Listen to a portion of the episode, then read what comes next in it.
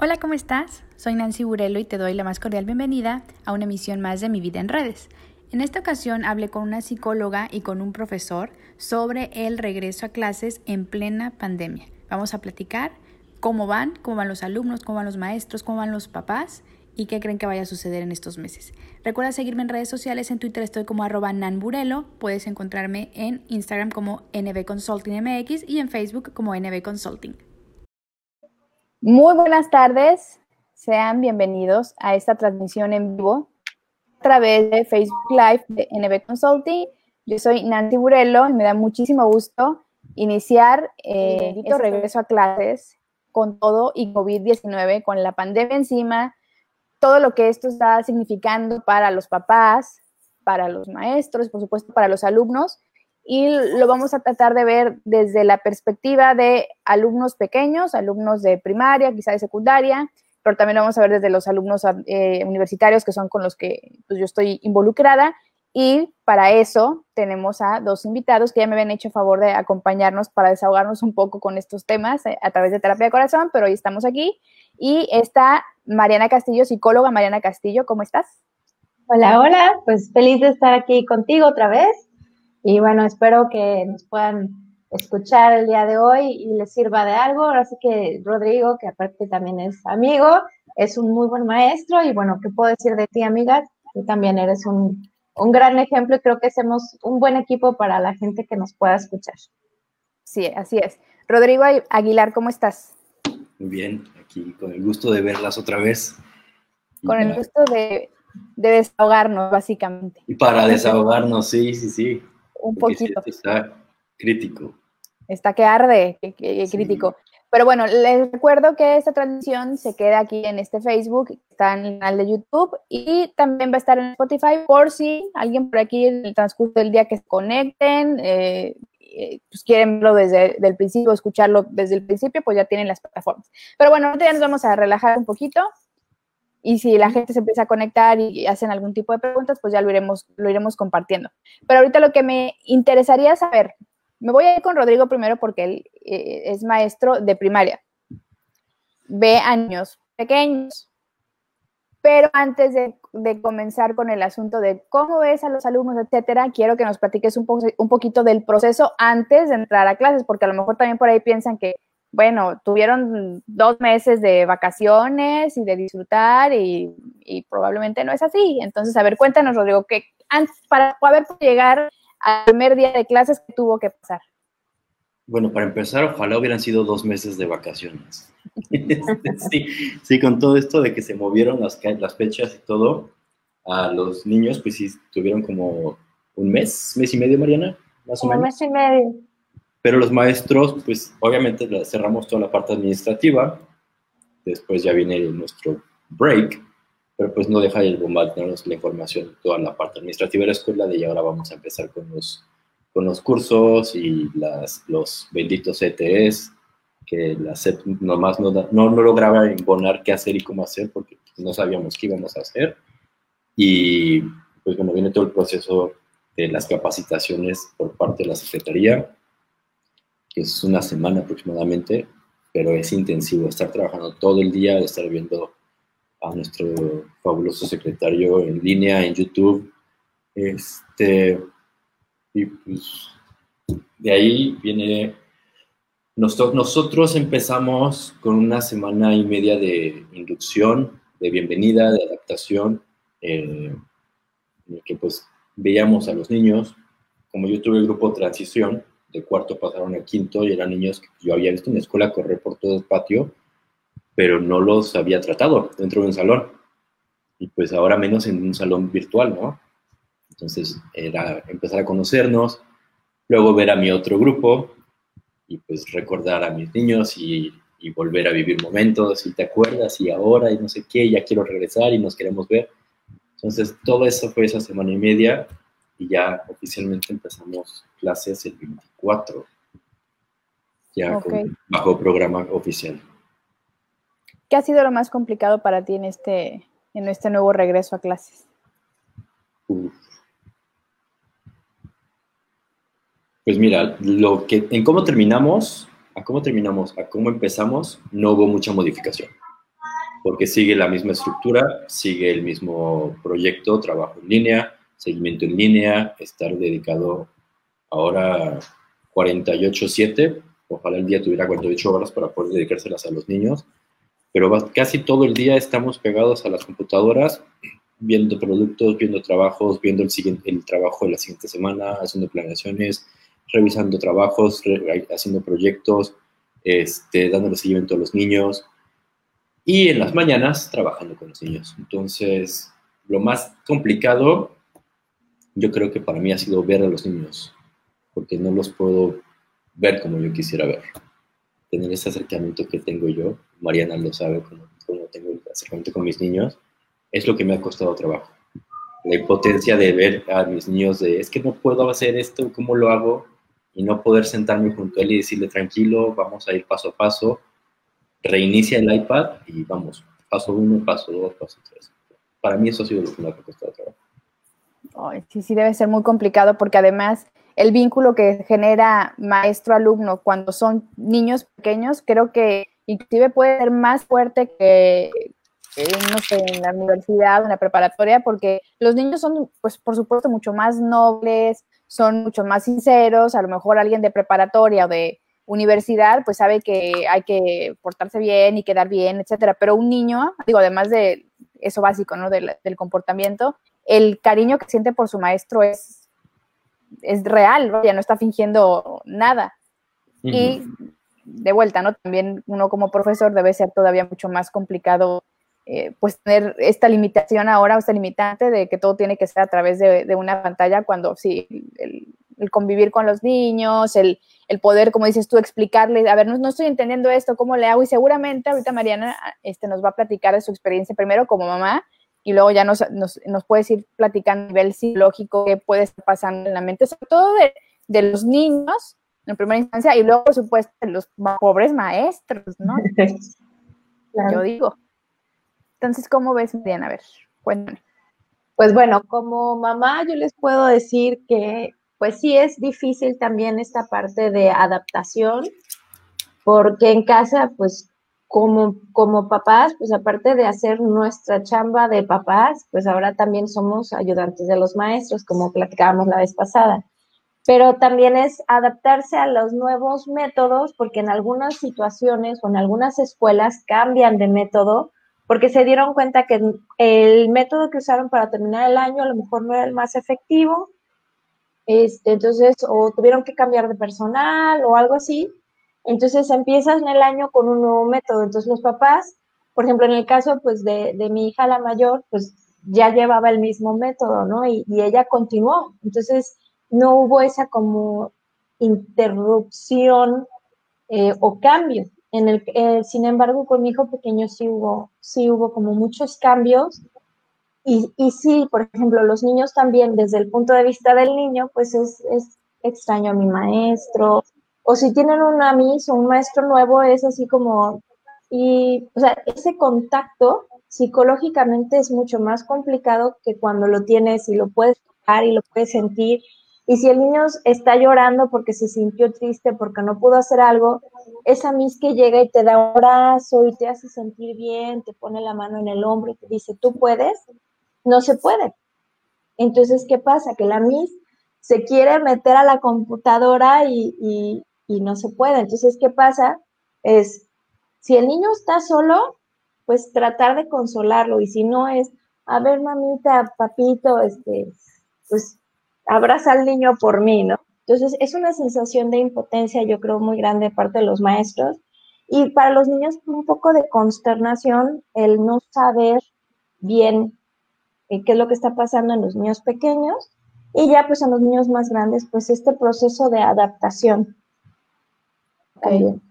Sí, no, no, creo que sea nada fácil para, digo, para nadie, pero los niños en particular también, yo me pongo a pensar qué hubiera pasado si esta pandemia hubiera sucedido y, yo tuviera ocho años, nueve años, ¿cómo, ¿cómo, lo sentiría? Por supuesto que el cobijo de la familia sería importante como para ver hay que ser responsables tanta información le damos a los niños, porque tampoco se trata de, de estresarlos ni de preocuparlos, pero el hecho de como niño me pongo a pensar, no puedo estar en mi escuela, no puedo ver a mis amigos, no puedo ver a mi a mi profesor, no, puedo, no tengo mi recreo, no tengo la rutina, también ha de ser un poquito complicado porque, por otro lado, como dices Mariana, habrá escuelas que en la urgencia de lo que sucedió en el ciclo escolar pasado, implementaron ciertas eh, cosas que a lo mejor no fueron tan efectivas y que ahora lo cambiaron y a lo mejor dices como mamá, ya me había acostumbrado a esto y ya me lo movieron.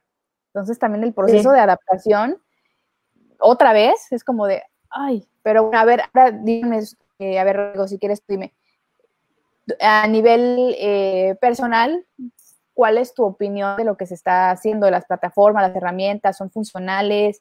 ¿Estamos batallando más? El tema de que ahora estén en televisión, este, ¿cómo, funciona? A ver, mejor explícame. Mira, la, parte la parte de la televisión y la educación en televisión no tengo idea de cómo esté funcionando. Sé, bueno, sé por, por lo que he oído que sí es un, un proceso muy tedioso porque tienen que darse de alta o tienen que meterse a no sé dónde para que les llegue la señal, luego configurar la pantalla. no sé, la verdad no tengo idea y pues no he, no he podido tener tiempo, no he tenido tiempo para poder hacer todo ese proceso o buscar en la televisión dónde están los canales y ver, ver qué está pasando en, la televisión. Pero las plataformas, pues es algo que llegó para quedarse. A, mi parecer es algo que, la educación en, en línea ya llegó para quedarse. Ya la teníamos en la modalidad universidades y posgrados, pero pues ahora tristemente, al menos unos dos años, sí nos vamos a aventar en el viene y va, sube y baja. Y ahora vamos de regreso todos a las casas, vamos de regreso todos a las escuelas. Y pues hay familias que van a tener que tomar la decisión de pues, manejar el sistema híbrido. Las escuelas ya estamos empezando a adaptar sistemas híbridos o para preparar, pero más bien que adaptar, preparar el sistema híbrido en el que yo estoy dando la clase con un grupo en la escuela, pero al mismo tiempo estoy transmitiendo algo así tipo telesecundaria, ah, algo ahí. Entonces, ya nos estamos preparando para eso, entonces viene la otra carga.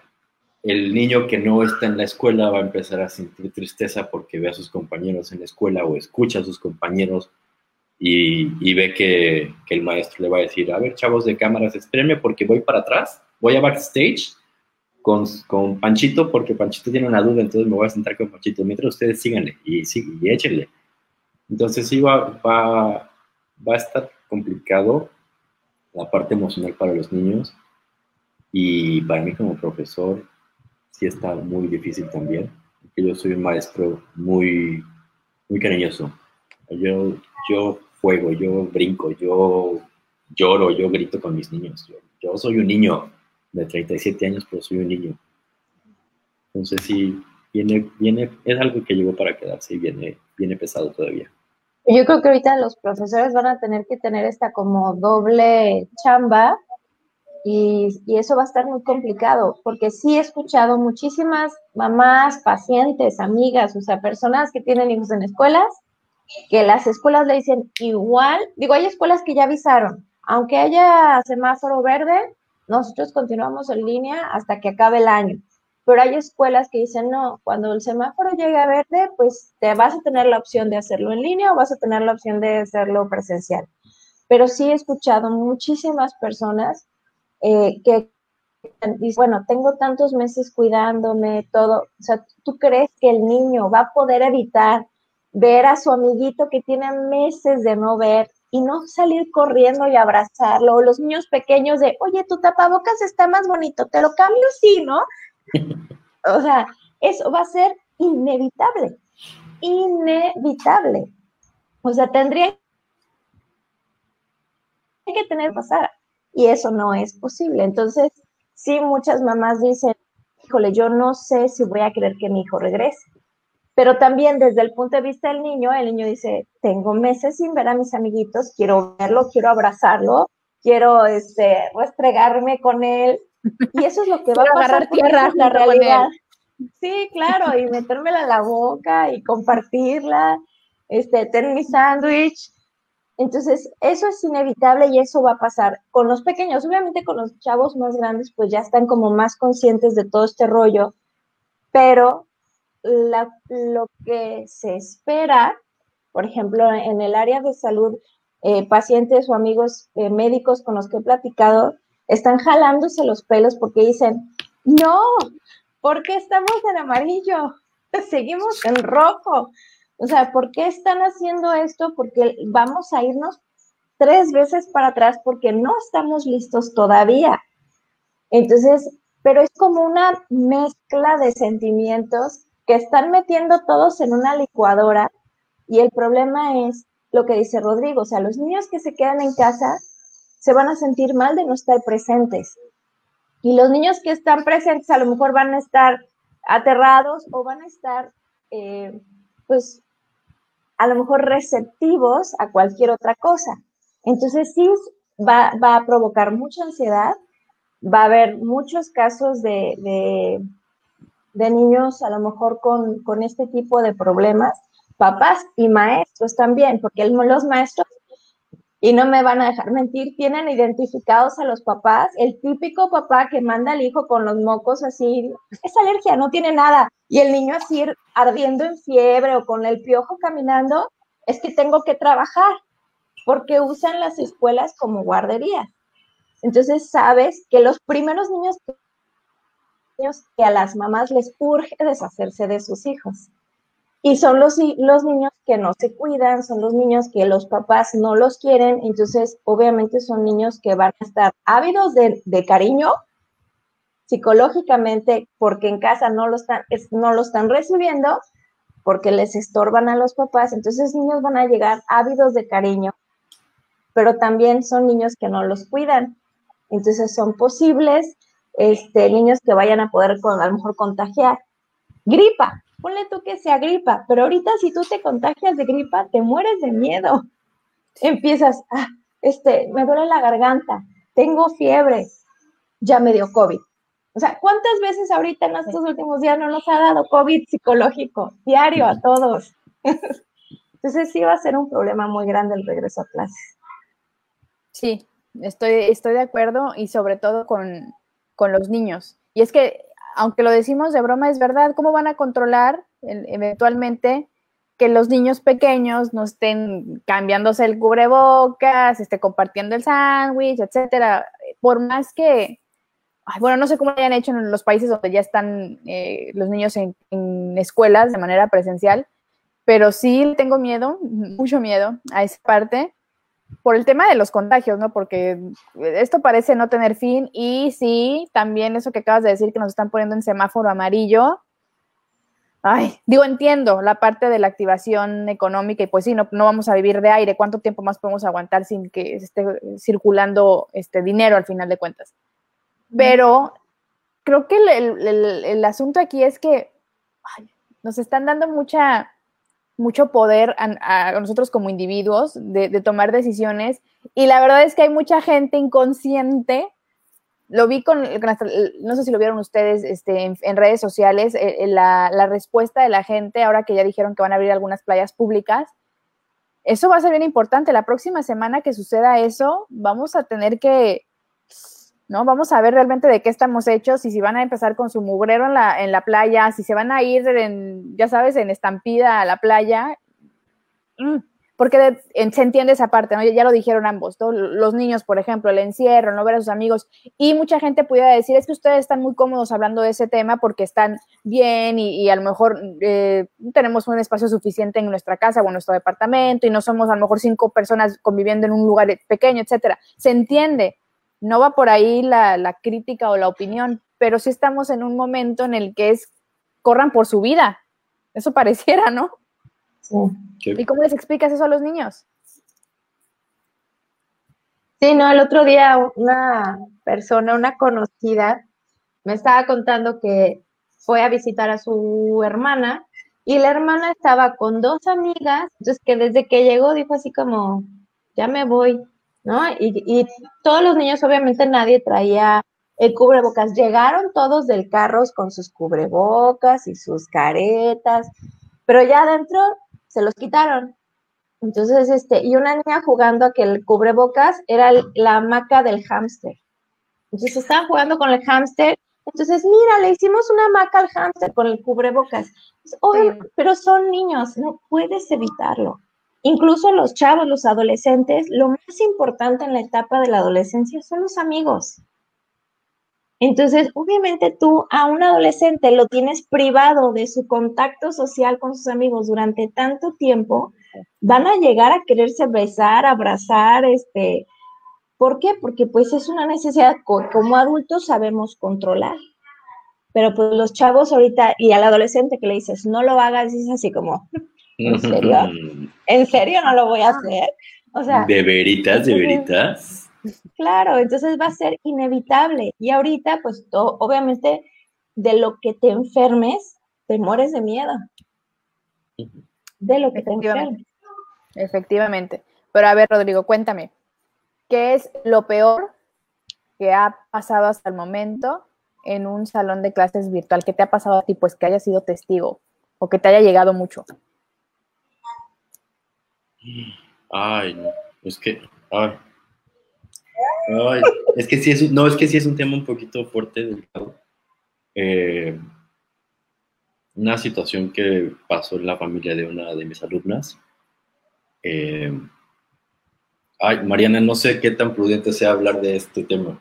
Si no, sin, nombres. No pasa nada. Sin nombres. Eh, un familiar de, mi alumna eh, falleció de COVID de un día a otro y, y sí estuvo, pues es el, el, tratar de, como te decía la vez pasada, eh, Nancy, yo soy creyente de que la empatía no es, no existe yo no puedo, aunque haya vivido lo mismo, no puedo sentir lo mismo que tú. Entonces, tratar de empatizar con la niña y tratar de, pues a distancia, de hacerle ver que, está, que no está sola, que tiene a sus compañeros, que nos tiene a nosotros, que tiene su red de contención ahora virtual, este, para mí fue lo más, lo más heavy que me ha tocado ver en el salón. Ver ese, ese sufrimiento, pero al, al y a los días el sufrimiento se vuelve recuerdos y compartir en, a la mitad de la clase para la clase y es, te enseño esto de, de esta persona y es, de, ¿cómo le dices que no? Pues claro, o sea, y cuéntame qué pasó y cómo fue. Y, entonces, eh, para mí esa parte sí fue lo más duro, ha sido lo más duro de, de mis salones. Qué fuerte. Y Mariana, ¿a ti te han comentado algo bajo, por ejemplo, que cómo se siente, le gusta esta modalidad, se le complica? Pues mira, por ejemplo, con María José me pasa mucho, pues ella está en esta etapa puberta, este, y sí, esta parte de las clases en línea, en la escuela en la que estamos, verdaderamente ha sido maravillosos. Ellos nunca han perdido clases, no se han atrasado, siguen aprendiendo bien, o sea, el, el sistema que están usando es muy bueno pero la parte emocional, afectiva, sí le está faltando. O sea, ella ahorita, por ejemplo, el otro día me expresó, me dice, es que me siento como, como sola, como si no tuviera amigos. Le dije, pues es que lo sigues teniendo, pero ellos tampoco ven a nadie.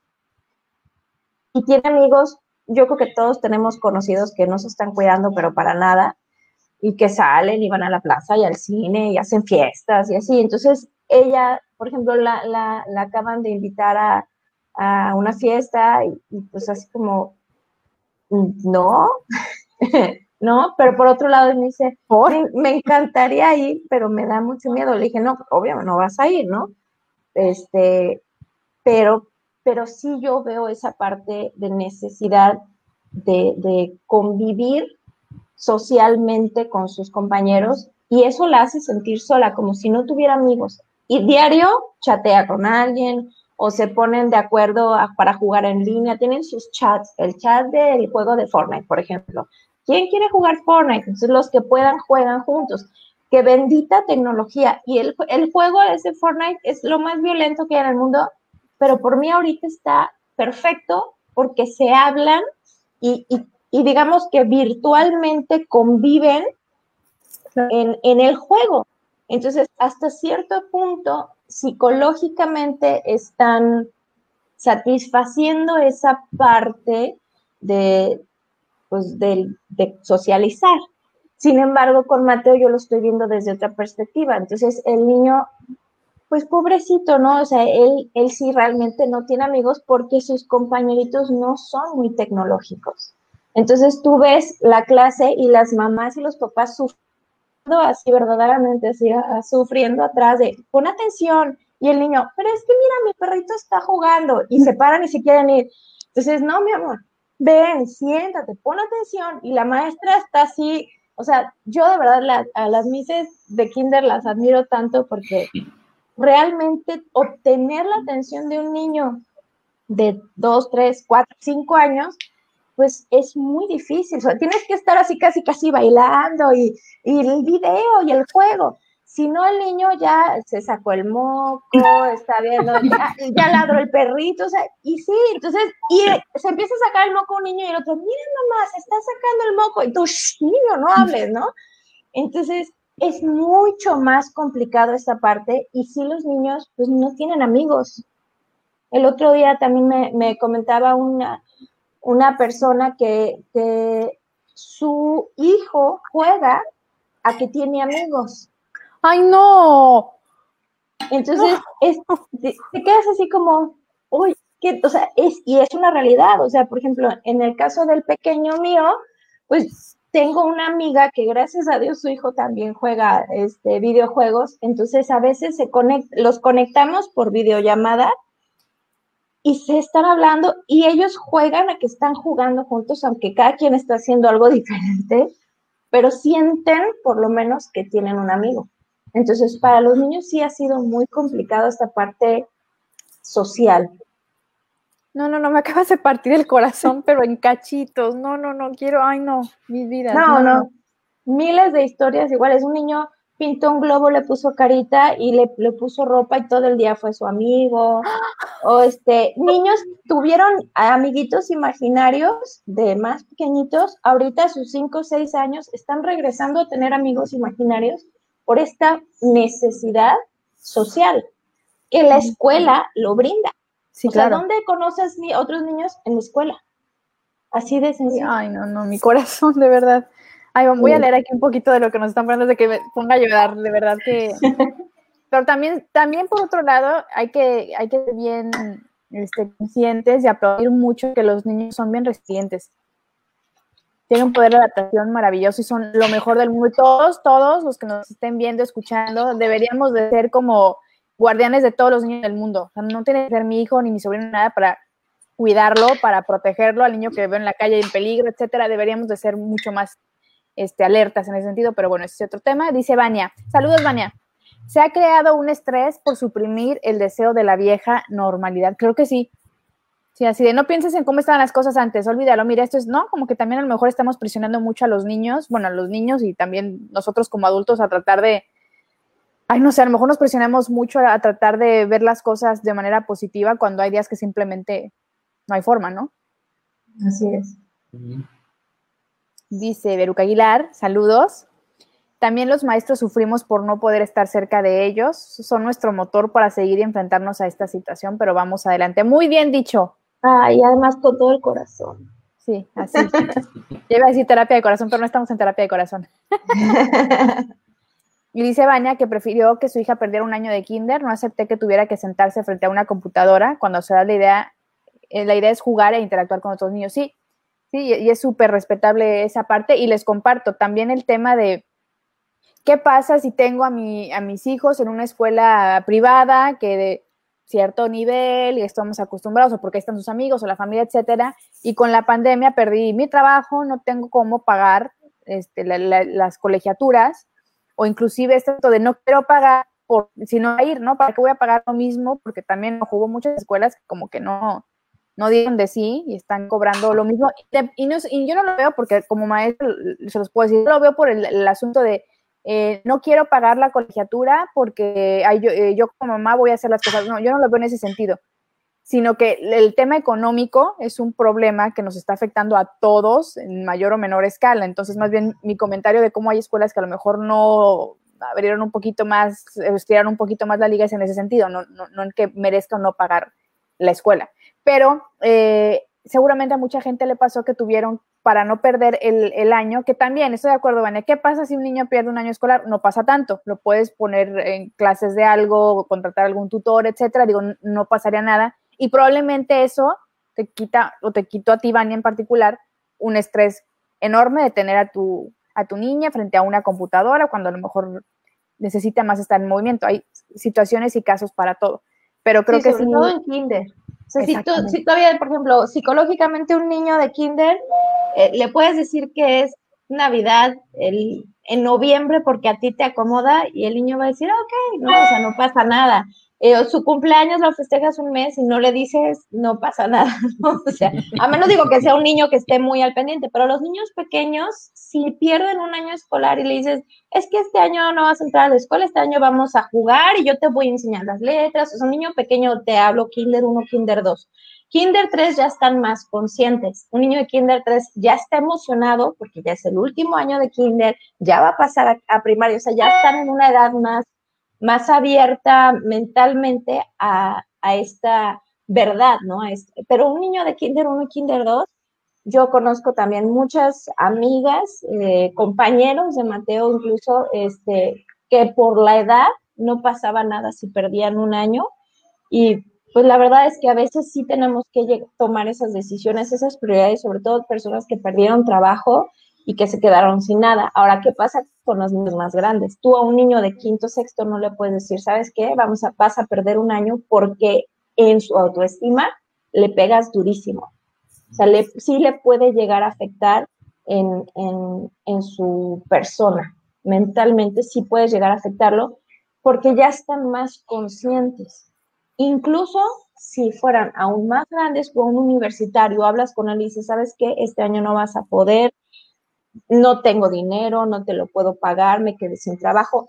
El, el que ya es más grande, igual y lo podría entender un poco mejor, aunque sí le va a afectar emocionalmente. Pero tú, un niño de cuarto, quinto, sexto, tercero de primaria, ya, o sea, sí le puede llegar a afectar muchísimo.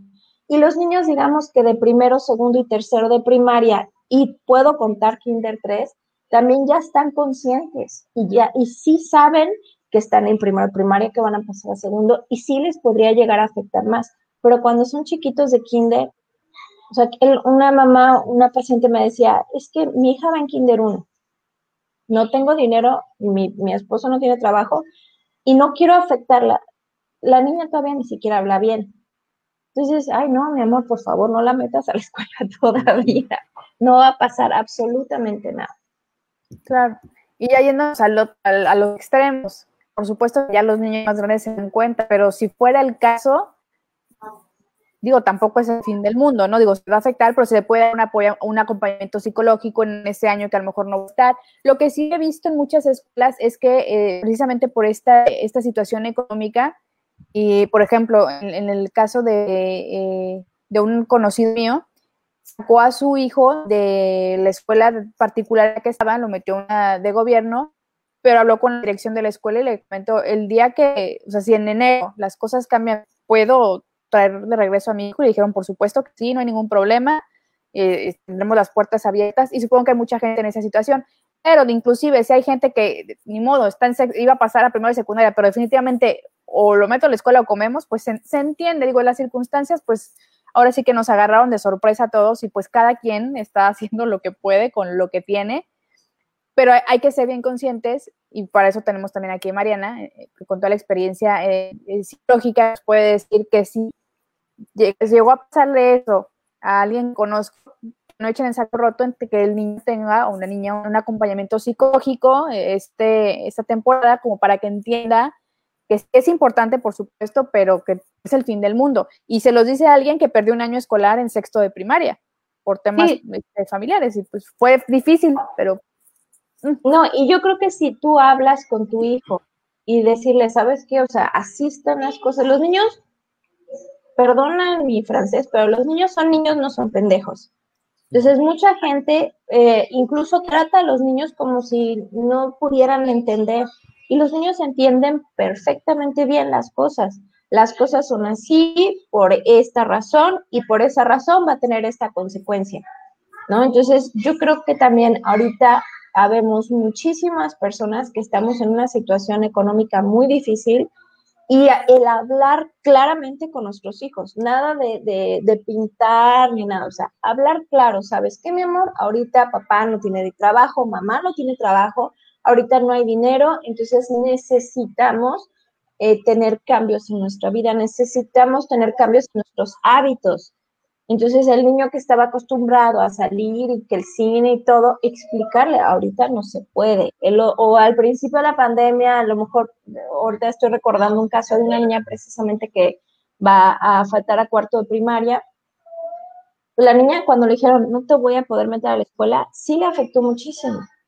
Y la niña dijo, prefiero perder un año escolar a que me metas en una de gobierno, ¿no?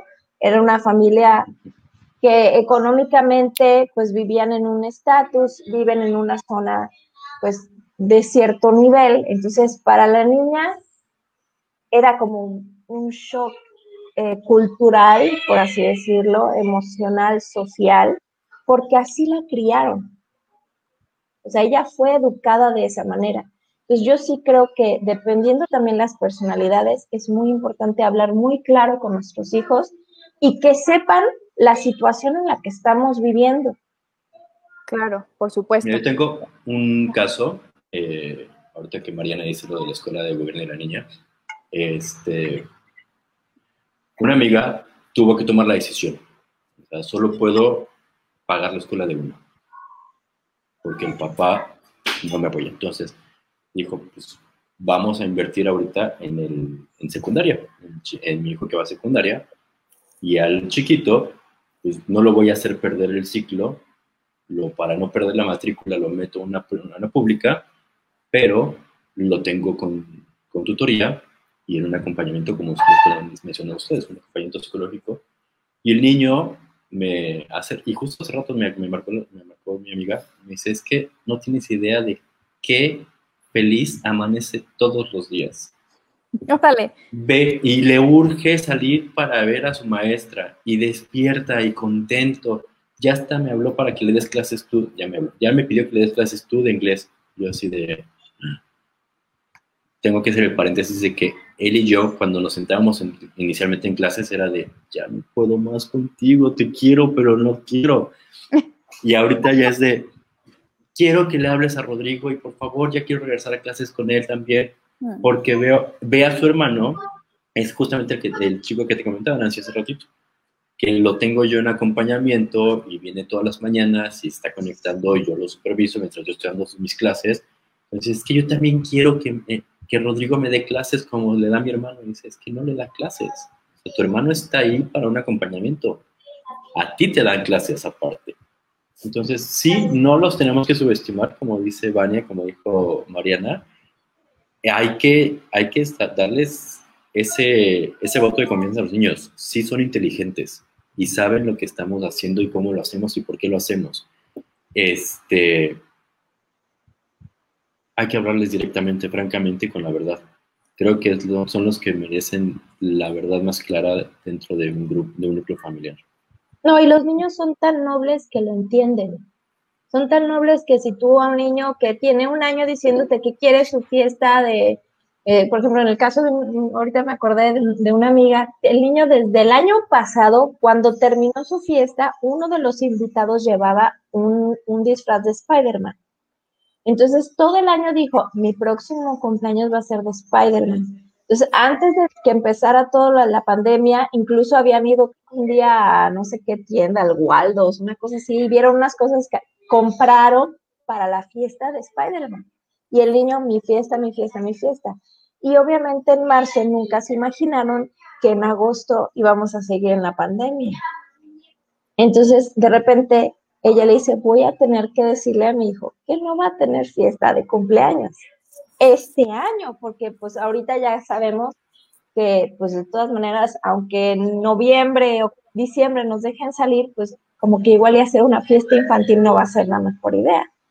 Entonces ella me dice, me senté con mi hijo y le expliqué que este año no va a tener su fiesta de Spider-Man, pero igual el próximo año sí. Entonces el niño lo entendió perfecto. Obviamente pues sí como que se agüitó y le dijo, bueno, ¿me puedes hacer mi pastel de Spider-Man?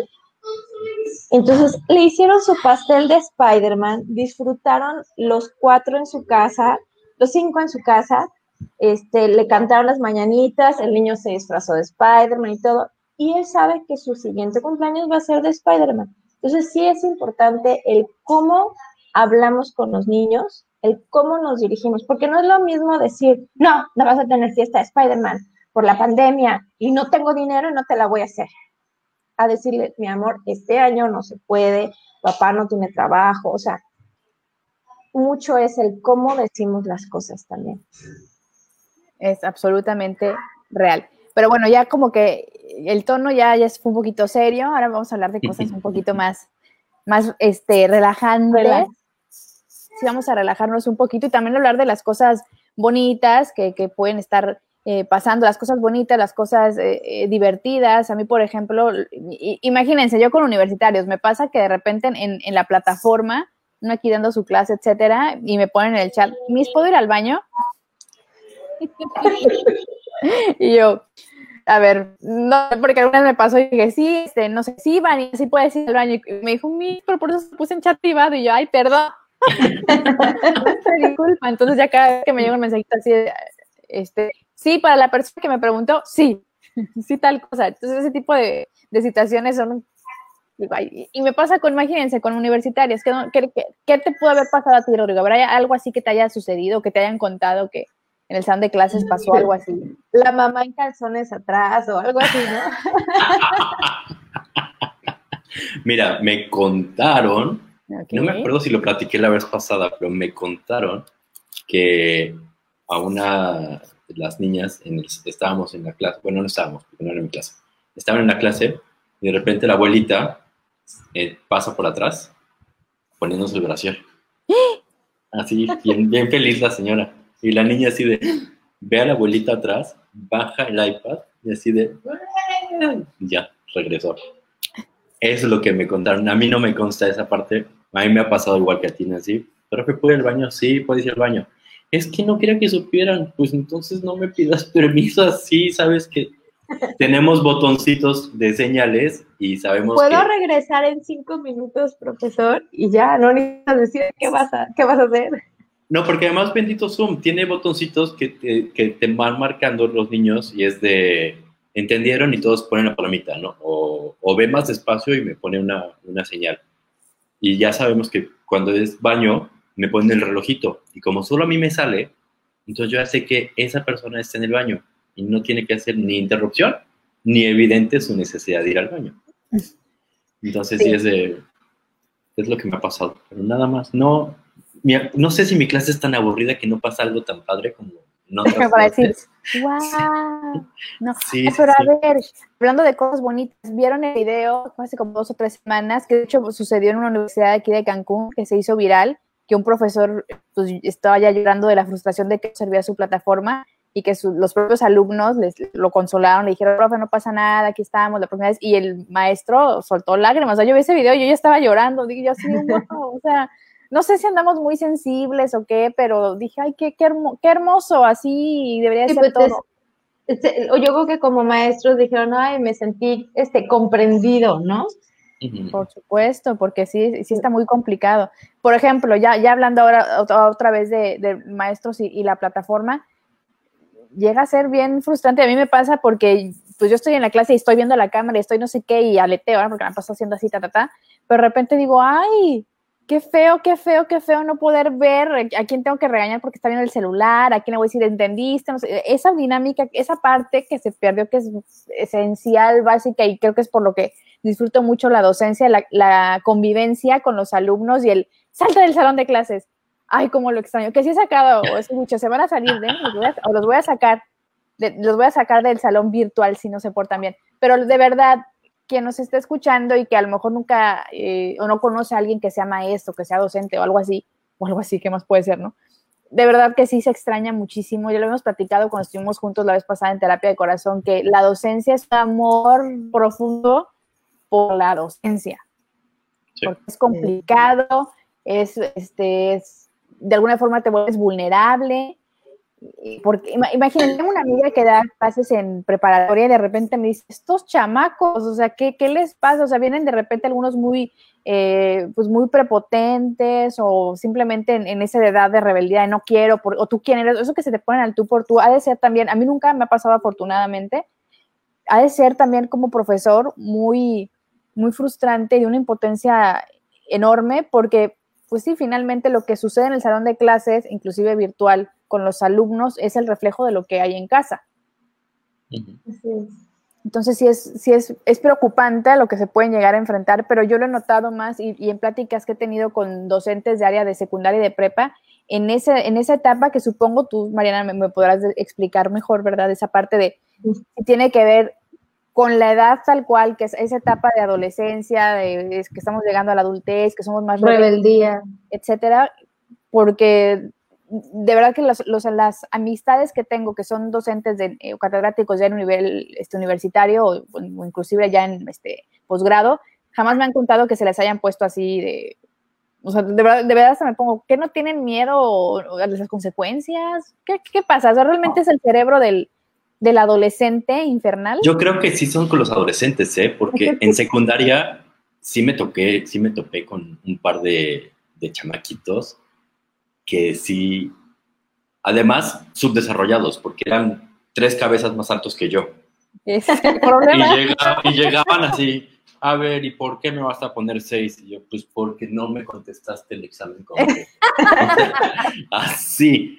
Entonces, sí es la adolescencia. Yo creo que sí son las hormonas, son es la adolescencia. Preparatoria ya le bajaron un poquito.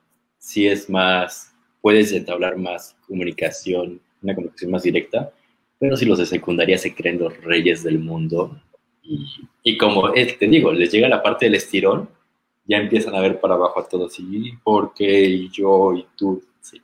No, y ya sienten también el poder de, de, de retar, ¿no? Entonces, pues, a mí, por ejemplo, el otro día me hablaron y me dijeron, oye, es que fíjate que este, andan buscando maestro de inglés para secundaria. A mí me encantan los niños, amo los adolescentes los de secundaria, sí, prepotentes, sangrón, los amo, me encantan. Los problemáticos, esos mándenmelos. Pero, por ejemplo, en este, en este sentido, yo no soy muy tecnológica. yo soy así, yo sería la típica maestra de, ¿cómo se comparte? A ver, ¿dónde? O sea, mis alumnos me estarían diciendo, ay, maestra, ahí donde dice compartir pantalla, le pica, o sea, y, por ejemplo, a nosotros con, con, los chiquitos, que yo me amo la risa porque aparte Mateo me hace pasar los osos de la vida, este, pero por ejemplo, si la maestra el otro día no le, eh, una de las mises no encontraba cómo compartir la pantalla y la niña de cinco años le dice, maestra, pero así toda linda, ¿no? Miss, es que le tiene que picar donde dice compartir pantalla. No, o sea, la niña de cinco años diciendo, dije, no, o sea, yo con los de secundaria me, me, barren, me llevan, me traen, me suben y me bajan. O sea, definitivamente tienes que, que estar a un muy buen nivel y tener mucho valor para estar con chavos de secundaria. Entonces, sí, eh, sí es un asunto del, del, desarrollo, de actitudes, etcétera. Porque de verdad que, digo, acá entre nos, digo, que nadie más se entere, sí me preocupaba, decía, ¿cómo creen? O sea, ¿qué, qué les pasa? ¿Realmente no tienen eh, la percepción de lo que puede pasar si te le pones al tú por tú a alguien o a un adulto? Y no, no me refiero a que vayan a terminar en golpes ni nada, sino el, nivel de, este, jerárquico, por decir, de, alguna forma, la autoridad, vaya, ese retar a la autoridad. Pero también tiene mucho que ver con la educación. Hace, hace algunos años... Eh, no voy a nombrar la escuela porque siempre la pongo de ejemplo como algo muy malo, pero es que tengo muchas anécdotas de esa escuela. Este, pero tengo también, ahora sí que por la carrera que yo estudié, yo creo que en, mis compañeras la mayoría se fueron a, lo educativo, ¿no? Entonces, una de ellas me contaba, ella daba clases en cuarto de primaria, cuarto de primaria, están chiquitos, son niñitos todavía, pero en esta escuela, en esta escuela cuyo nombre no voy a decir, pero a lo mejor muchos van a saber de cuál hablo, este, la mayoría de las, por ejemplo, los papás es así como pose, eh, las señoras van muy acá y los señores andan ligándose a las señoras, o sea, como que el ambiente es muy pesado. Es un ambiente muy pesado, ¿no? Y si tú traes, eh, o sea, te preguntan, ¿qué carro tienes? ¿O tienes un Volkswagen? O sea, ¿no? O sea, no vayas a traer tu Jetta porque ya no, no puedes entrar, no eres del club, ¿no? No vayas a ser muy morenito porque tampoco. Entonces, un niño de cuarto de primaria, bueno, ella les pone un examen y salen muy mal. Entonces dice, oigan, pero si les di una guía, el examen, o sea, les dio una guía creo que de 20, así como cosas, y de esa escogió 10 preguntas para hacerles el examen. O, sea, solo pudieron no haberle puesto atención, como ella decía, pudieron haberse dormido en mi clase todo el mes. Pero si leían la pura guía, sacaban 10. De 20 cosas, hice una de, un examen de 10 preguntas y la mayoría reprobó. Pero los niños en cuarto de primaria tienen actitud de, o sea, ¿no? Tú trabajas para mí, eres mi maestra. Mm. Entonces, ella les los empieza a decir, chavos, es que, ¿por qué salieron mal? Si les estoy dando las preguntas, ¿qué está pasando? Este, obviamente hay muchas riñas y hay muchas eh, bullying y cosas así. Entonces, dijo, pues igual está pasando algo dentro del grupo. Y de repente se para un niño de cuarto año de primaria, recalco, y se para y le dice, ay maestra, pues aquí creo que la que está mal es usted usted trabaja para mí. Entonces, gracias a mí, usted come. Entonces, yo creo que mejor nos va pasando a todos en el grupo, o si no, yo creo que voy a tener que hablar con mi papá para que la corran. Cuarto de primaria. Ahí el problema no es la edad, es la educación que le dan en casa. ¿Tú crees que un niño de, de cuarto de primaria va a hablar así porque le nace o porque lo ve de sus padres. Ay, nefastos. Oye, ¿y en qué acabó el drama? No, pues obviamente. Creo saber qué escuela es, pero. Luego te digo en privado. no. mándanos un chat. Un, chat, un eh, mensaje privado. No, tengo miles de historias de esa pura escuela. Pero sí, este, por ejemplo, aquí los papás se fueron a quejar porque los niños, ella les dijo, es que no se trata de eso, chavos, se trata de que ustedes estudien, porque si yo ahorita los paso y ustedes se van mañana a otra escuela, no van a saber de qué están hablando. ¿No? O sea, hay una frase que mi esposo siempre dice, este, yo no te voy a reprobar, la vida te va a reprobar. ¿No? La voy a, la voy a ocupar. Sí, se la dijo a él un profesor hace mucho, eh, cuando estaba estudiando, no, no pudo hacer una tarea, algo así, es una anécdota que siempre cuenta mi esposo, y llega todo preocupado y le dice, profesor, es que no pude terminar la tarea, no sé qué. Y entonces le dijo, no, no te preocupes, yo no te voy a reprobar, la vida te va a reprobar. eso. y, y es muy real, o sea, es como mi papá hace muchos años dio clases y unos papás de ese tipo trataron de pagarle para que le pasara el examen. Pero estoy hablando que mi papá daba clases en una universidad y le dice, señor, su hijo, o sea, me entregó un proyecto con faltas de ortografía, o sea, diciendo unas barbaridades, o sea, verdaderamente, aunque yo lo quisiera ayudar, no pasa. O sea, viéndome buena onda, sacaría cinco. o sea, el problema es que si yo apruebo a su hijo, acepto el dinero que usted me está pagando para que yo, para que su hijo pase, el día de mañana su hijo se va a titular como arquitecto y va a construir una casa. Y el día que una familia viva en esa casa y quieran colgar un cuadro, se le va a caer la pared, va a aplazar a la familia y la culpa también fue mía por haber aceptado el soborno y haberlo pasado cuando debí de haberlo reprobado para que el niño se preocupara y pudiera pasar. Pero ¿sabes qué pasó? Como no aceptó el soborno, fueron con alguien mayor y terminaron corriendo a mi papá. Di la escuela, la vamos a quemar en este momento. ¿Es aquí en Cancún? No, sí, es en Cancún. Pues hay de dos. Sí, ya, o sea, ya estamos contando. Por ya. Qué poca. Pero ese es el problema, o sea, la, la educación y los papás que le hacemos daño, o sea, por lo que están ofreciendo dices, pues yo puedo aceptar el dinero y pasarlo, pero como decía mi papá, el día de mañana él va a construir una casa que se va a caer. O sea, si, si no sabe ni escribir, Ay, sí, no. entonces Sí, la verdad sí. Ay, no, qué, qué coraje, pero ya di una idea de dónde fue. Ah, qué feo. No digo, qué feo que también de alguna forma esta pandemia está sacando a relucir lo feo de las personas, ¿no? Lo, peor de la gente. Digo, estas- estos ejemplos no son de ahorita de la pandemia, pues, pero ya tomando en cuenta lo que acabas de, de comentar, creo que lamentablemente como que nos fuimos a los, ex- a los extremos, o cosas muy buenas han salido de la gente o cosas muy, muy negativas. Y qué oso, de verdad, papás, que tengan que estarle pagando a los maestros o queriendo sobornarlos más bien, porque no aceptaron el soborno, para que pasen a sus retoños y que el día de mañana también, es lo que luego yo digo, este, y, y me ha pasado con algún, con algún alumnillo por ahí que, ay, mis, ayúdeme, son dos décimas, sí, son dos décimas, pero a ver, estuviste cuatro meses sin, sin hacer nada, o sea, no, no, le voy a aplicar la de, no te voy a reprobar yo la vida, te voy a reprobar. Pero en ese entonces era, no, o sea, no, o sea, ¿qué clase de maestra soy yo si te dejo pasar por que a dos veces, que, aunque los quieras ayudar, no se ayudan.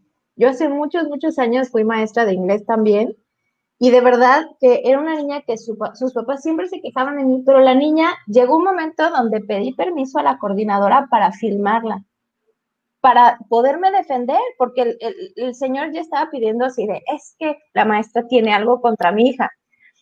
Tenía un cabello así larguísimo de Rapunzel, estaba hermosa la niña, y así el cabello de esas trenzas gordas, así envidiables, y se peinaba la niña y todos los niños en el examen. Entonces yo discretamente la, la filmé con permiso de la coordinadora y le digo, ¿te puedo ayudar? ¿Por qué no estás respondiendo el examen? También era un examen facilísimo, de hecho casi todos habían sacado así como 8, 9, 10, nadie había reprobado. Y su hoja estaba en blanco. No había, no había puesto su nombre, con eso lo digo todo. Y así, peinándose, pero con una actitud así de, Ay, ya sabes, ¿no? Este, de, de quinto de primaria. Entonces le digo, ¿te puedo ayudar en algo? Es que veo que no has respondido. Si quieres, yo te puedo traducir si no estás entendiendo para que lo respondas. Quiero saber qué tanto sabes. No lo voy a contestar. Y yo así de, ¿y por qué? Porque no quiero. así, obviamente yo lo grabé, pero no dijimos nada. Obviamente la niña reprobó cero, no puso su nombre. Entonces le di- lo que sí le dije, por lo menos pon tu nombre. O sea, si tienes tanta seguridad para no querer ni siquiera leer, pon tu nombre y puso su nombre. Eso fue lo, a mi favor. Sí, claro. Entonces, obviamente el papá llega, ven, la maestra tiene algo contra mi hija. Entonces le digo, no, y ahí fue que la coordinadora le dijo, tenemos un video donde la niña no está respondiendo. ¿Qué me respondió el papá? Que él era el que se iba a quejar más. Dice, no, bueno, es que, pues a lo mejor, eh, este, voy a hablar con ella. O sea, no pudo decirme nada. Entonces, sí, muchas veces el problema no, no es el maestro, no es que no hagas clic, porque como maestros tenemos que ser honestos. Hay niños que a lo mejor no nos caen tan bien, pero no Sí, los puedes tratar diferente. No, por supuesto que no. Porque bien dicen, no están ahí para, para ser este, amigos, ¿no? Los maestros con los alumnos. Qué bueno que se llega a dar. Y eso es una de las satisfacciones que también como docente te deben de quedar y seguramente Rodrigo también es de tener esa satisfacción de, digo, a lo mejor ahora decir, ah, soy amigo de mis alumnos porque son pequeños, ¿no? Pero de que se siente ese, ese cariño y que a lo mejor ahorita no se puede porque no estamos mucho a la calle, pero si encuentras a tus alumnos en la calle, o exalumnos más bien, ese cariño con el que te saludan, o, o el hecho de que te saluden, ¿no? Porque habrá quien, Sí, claro. ay, no, está que oso mi maestro o mi maestra, ¿no? Pero el, el hecho de que les dé gusto verte y que sigan en contacto, a mí la verdad me encanta cuando mis exalumnos me empiezan a agregar en Facebook y yo así de, ay, y como, ¿por qué quis- quisieran seguir en contacto conmigo? Pensé que me odiaban. Entonces, la verdad es que eso para mí significa algo positivo. Digo, no, no que me amen con locura y nada, pero bueno, para que me quieran tener ahí para ver qué estoy haciendo. Bien. Significa que dejaste un granito de, de arena en su corazón y que ese granito va a ayudar a hacerlos las personas que son el día de hoy, porque así como les conté de la frase que le dijeron a mi esposo, que hasta la fecha la dice, y la pueden usar porque es muy buena frase, este, ese maestro con esa frase cambió la perspectiva del punto de vista de, de- de mi marido. Y a partir de ese día dijo, ay, ay, pues sí, ¿no? La vida me va a reprobar. O sea, yo puedo hacer trampa en el examen, puedo copiar, puedo bajar mi, este, de esas páginas que hacen las tareas, pero a fin de cuentas, el que me va a reprobar es la vida. Exactamente. Sí, está súper bien. Recuerden todos, no te voy a reprobar yo, te va a reprobar la vida. La vida te va a reprobar. ¿Me están oyendo? Sí, está muy buena la frase. Está, está llegadora, ¿eh? Ya. Dile a Raúl que igual la voy a empezar a utilizar. Ahora que, que yo, de hecho, empiezo cuatrimestre con otra universidad la próxima semana, que empecé semestre con otra universidad hace tres. Entonces, por eso digo que, ¿cuáles vacaciones? Aquí no hay. lo que platicábamos, para la gente que no, no, no nos vio en terapia de corazón cuando platicamos de eso, que la carga de trabajo de los maestros se ha hasta triplicado pues porque hay que hacer más cosas administrativas.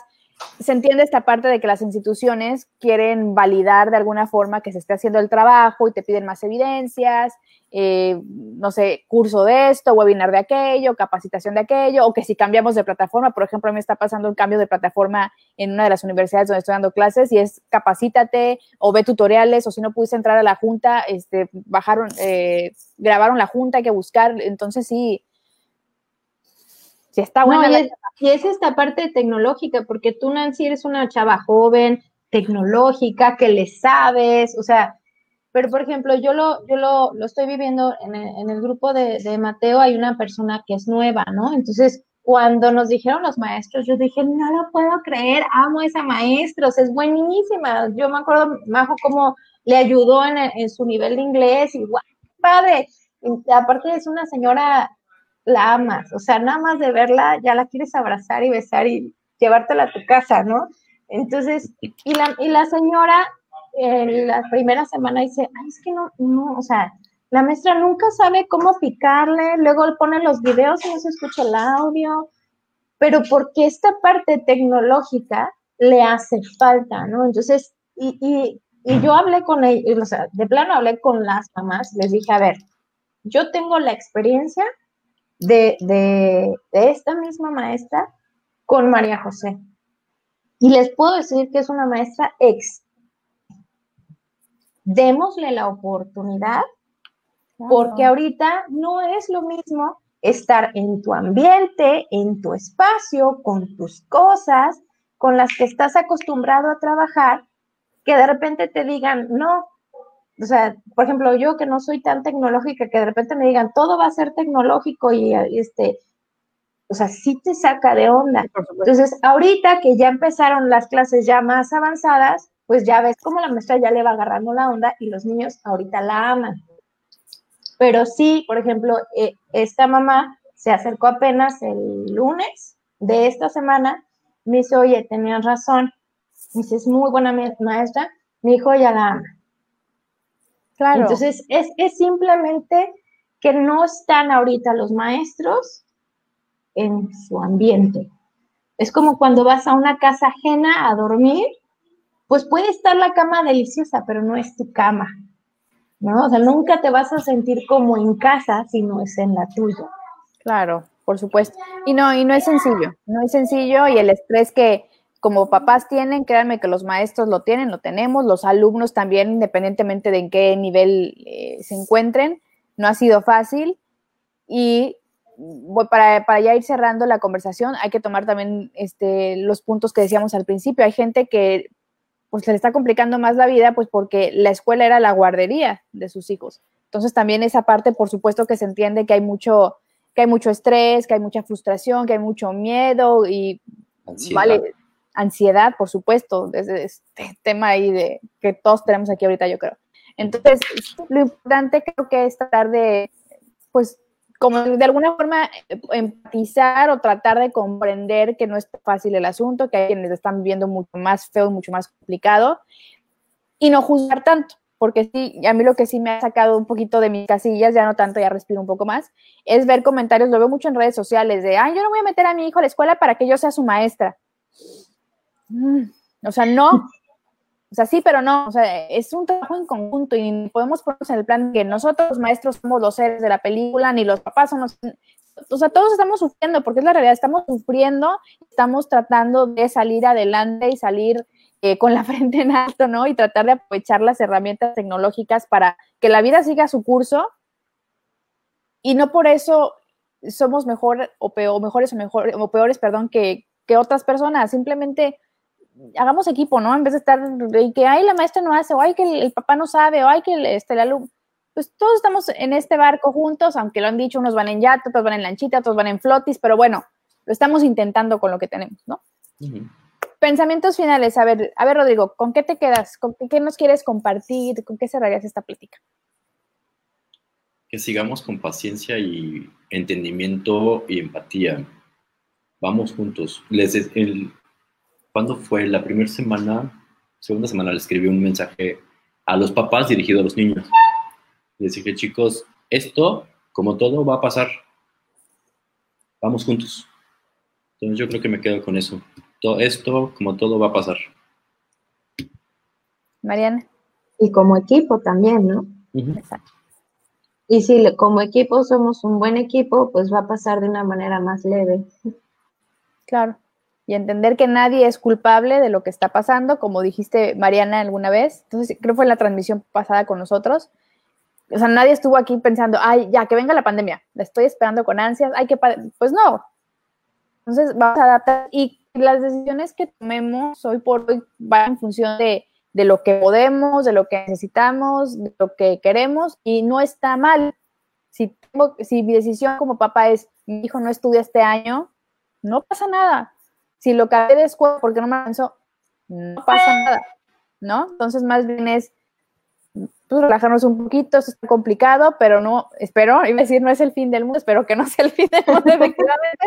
Esperemos que haya este mundo para rato y pues a, cuidar el mundo, ya, ya, ya cierro con, vamos a cuidar todos juntos el planeta y la vida no te va a reprobar. ¿No cómo es? No te voy a reprobar yo. Yo no te voy a reprobar, la vida. La vida te va a reprobar. Con, eso cerramos, cómo no, cómo no. Oigan, chicos, pues fue un gustazo, un honor tenerlos aquí. Gracias por aceptar, gracias por eh, venir ahora a este, a este canal que acabo de, implementar hace apenas un mes. Eh, pues es un agasajo tenerlos aquí. Mañana en Terapia de Corazón va a estar Mariana, para que los que están interesados en platicar por qué, no, ya debe ser el, tema anterior, no, mi relación con la muerte, recuerden que Mariana es tanatóloga y esos temas se le dan muy bien y son muy interesantes y creo que justamente ahora con con las circunstancias que lamentablemente nos estamos enfrentando y estamos viviendo todos de alguna forma un proceso de duelo y de pérdidas, tanto de fallecimientos de, seres cercanos, como este, este asunto que platicamos alguna vez con Mariana en terapia de corazón, de eh, perdí mi rutina o perdí mi trabajo, perdí la estabilidad económica, son duelos al final de cuenta, pero bueno, mañana a las 8 de la noche a través de Terapia de Corazón, mañana va a estar con nosotros y vamos a platicar de mi relación con la muerte, porque si nos hace así la verdad y hay que entender de dónde viene eso. Y pues nada, muchas, muchas gracias. La próxima semana, eh, a, la misma hora y por el mismo canal, tendré otro tema. Vamos a enfocarnos otra vez a marketing digital, a un tema ahí de redes sociales que ya les estaré contando. El miércoles en Terapia de Corazón viene el doctor Edilberto Peña a hablarnos del trastorno limítrofe de la personalidad, entonces también va a estar muy bueno. Y de ahí voy a descansar. una merecida descanso. una semanita, una semanita y ya regresamos con, muchas más ganas. Muchas gracias a todos los que se conectaron, Vania. Este, sí, creo que, creo que sé qué escuela es. Ya te mandaron un mensaje para decirte. Veruca, muchas gracias a toda la gente que se comentó. Por ahí vi conectada a eh, Norma Caro, Rosa Sharon, Sharon, Pamela, Pamela Castañeda, saludos. Ana, Salas, muchas gracias. Y pues un placer. Nos estamos viendo. Gracias, gracias por lo que hacen desde su trinchera, por la sociedad. Mariana como psicóloga, como por supuesto como mamá. Rodrigo, ser maestro. Para mí todos los maestros, mis, respetos. Y ni siquiera porque yo de para mí es, es de verdad de, respetarse mucho lo que, lo que hacen. Y pues nada, nos estamos viendo. Gracias y pronto esperemos repetir la terna. Me parece perfecto. Gracias, buenas noches. Gracias. nos vemos en Spotify también.